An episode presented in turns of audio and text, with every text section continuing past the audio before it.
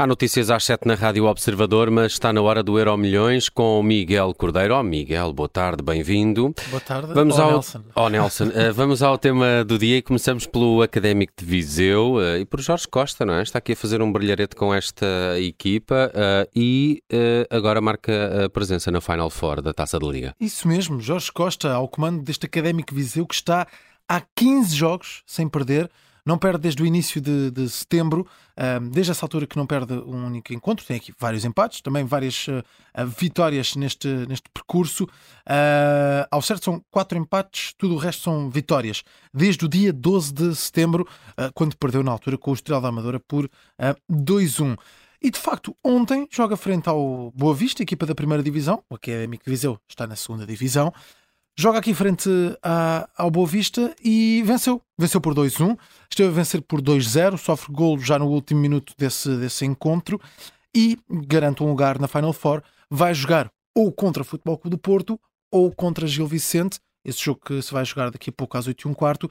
Mas de facto, ontem mostrou aqui a força que tem e também esta liderança de Jorge Costa, que está a fazer, eh, está a fazer um, um ótimo campeonato, não está nos lugares uh, cimeiros uh, na, na, segunda divisão, está em sexto lugar, está a 12 pontos do primeiro classificado, que é o Moreirense, equipa que eliminou um, o Benfica desta taça da Liga, mas, por exemplo, está a dois pontos do terceiro lugar, que é o Estrela da Amadora, tem 22. Ou seja, o Académico Viseu está na sexta posição da segunda divisão com 20 pontos, está a 12 do Moreirense, está a 8 do Farense, o segundo classificado, mas está apenas a 2 do terceiro classificado, o Estrela da Amadora.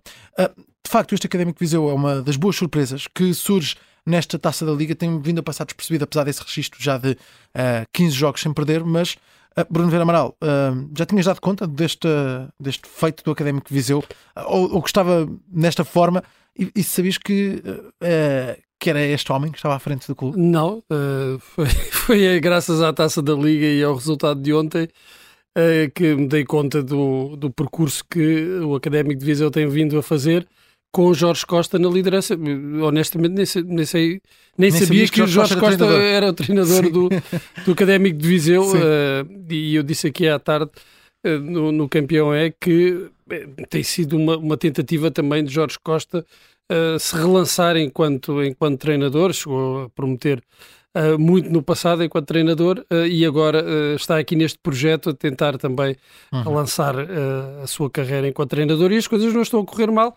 e com este resultado, que é aquele mais importante, o grande objetivo do, do, do académico, como de outras equipas que estão na segunda liga, será a, a subida de divisão, claro, mas claro. um bom percurso na, na, taça da liga também é, é motivador ainda para mais contra uma equipa da, da, da, Primeira Liga, o Boa Vista, e eh, este feito, que é um feito, que é passar às meias finais, à Final Four da, da, da Taça da Liga, uhum.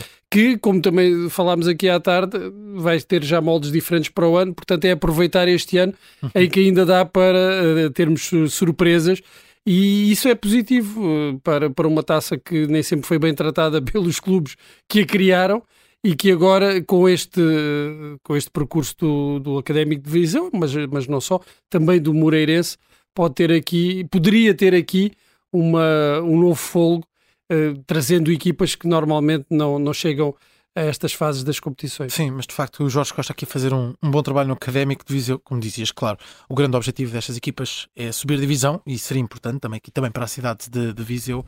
Vamos ver o que é que dá para já, tem um lugar na Final Four.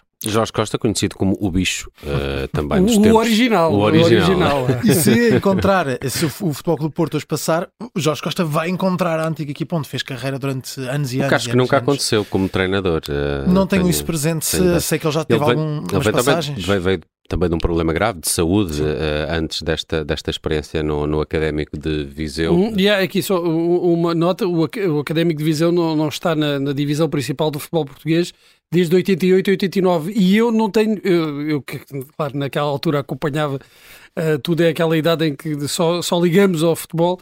Não tenho recordação de facto do, do Académico de Viseu na, na primeira divisão, porque também nessa altura só esteve uma época e Sim. depois voltou e nunca mais regressou à, à primeira divisão. Muito bem, seguimos com o futuro. Qual será o futuro para João Félix? A Simeone avisa que não há imprescindíveis. Em que é que ficamos? Já tivemos declarações um bocadinho contraditórias por parte do treinador do Atlético Madrid em relação ao jogador sim, português. Sim, uh, é, um dos, é um dos jogadores que, que esteve uh, com a seleção no Mundial que tem aqui o futuro um pouco, um pouco incerto. Falou-se muito, claro, de Cristiano Ronaldo e de toda essa situação, mas uh, não esquecer que João Félix também um, está aqui mais ou menos com um pé fora do Atlético Madrid. Na primeira volta, na primeira metade desta época, houve muitas situações de mal-estar entre treinador, entre o jogador. Uh, ora, não rendia aquilo que se esperava dele. Ora, um, quando era substituído, uh, chateava-se com o treinador. Depois começava no, no banco de suplentes no jogo seguinte. Estamos a falar de um, de um jogador que já andamos aqui a dizer que é jovem promessa há vários anos, mas que, que que é um jogador já afirmado no futebol, mostrou isso na seleção nacional e a qualidade que tem. No Atlético Madrid parece que não está a resultar da melhor maneira. Muito se fala da possibilidade de João Félix sair por outro clube. Agora, uh, o que vem dizer Simeone é que conta com João Félix, diz que é importantíssimo, que teve um bom Mundial, uh, com algumas participações para golos, diz que espera contar com o João do Mundial, isto é o que diz Simeone, uh, queremos contar com o João do Mundial para poder representar o Atlético Madrid vamos uh, tentar dar-lhe alegria para nos mostrar o que pode fazer, como fez no Mundial. Ainda assim, diz, atenção, isto, tudo isto conta, mas não há imprescindíveis. Uh, uh, e diz Simeone, estou aqui há muito tempo, eu não sou imprescindível, ninguém é imprescindível. O que é que tu achas que vai acontecer aqui, Bruno Vieira Amaral? Eu acho que o João Félix tem de sair do Atlético de Madrid, quer sair do Atlético de Madrid e não vejo que Simeone também tenha grandes planos para, para João Félix. Obviamente que o que todos queriam, os adeptos do Atlético Madrid, o próprio João Félix e Simeone também lhe dava jeito, ter o João do Mundial. Só que o João do Mundial não tinha Simeone no banco. Essa é a grande diferença. E não se vê como é que essa relação entre os dois possa ser melhorada e nem se vê uma forma de uh, Simeone retirar o melhor rendimento desportivo, não só de João Félix. Griezmann do Mundial também era um O Griezmann do Mundial, é verdade, tem estado melhor do que João Félix sim, no Atlético sim, de Madrid. Sim, mas, mesmo assim, Rodrigo De Paul também não tem sido o mesmo, tem, jogou melhor no Mundial, no mundial do que tem jogado no Atlético de Madrid, mesmo com alguns problemas de lesões. Aquilo que, que se percebe claramente é que Simeone não tem conseguido retirar destes jogadores, que têm muita, muita qualidade, o melhor futebol. Uhum. Uh, parece que só tem um plano, eu já, também já falei anteriormente aqui disso, tem um plano A para um determinado tipo de jogadores e como demasiado talento no, no, no plantel, parece que não sabe o que é que há de fazer com Sim. tanto talento. Sim. Portanto, aí é verdade, ele no que, tem, no que disse tem razão. Não há imprescindíveis, não há insubstituíveis. Ele também não é, ele próprio também o disse. João Félix não é insubstituível, certamente que não é, mas para render aquilo que mostrou ser capaz de render na seleção, terá de mudar de ares. Vamos ver o que é que dá. O mercado de janeiro promete ser interessante aqui para algumas estrelas do futebol português, João Félix incluído. Vamos à memória de hoje. O primeiro jogo de basquetebol realizou-se a 21 de dezembro de 1891. Já lá vão 131 anos. O Bruno lembra-se, porque ah, ele acompanha Sim, basquete. Eu, eu, eu estava lá. Foi na altura em que, naquela idade em que toda a... só queremos saber de desporto, não é? Só, uh, não, eu nessa altura, eu por acaso acompanhei esse jogo, mas foi pela net. Ah, muito bem. Uh, 1891, 21 de dezembro, um homem canadiano uh, decidiu aqui tentar um, jogo. Ele já tinha experimentado vários jogos.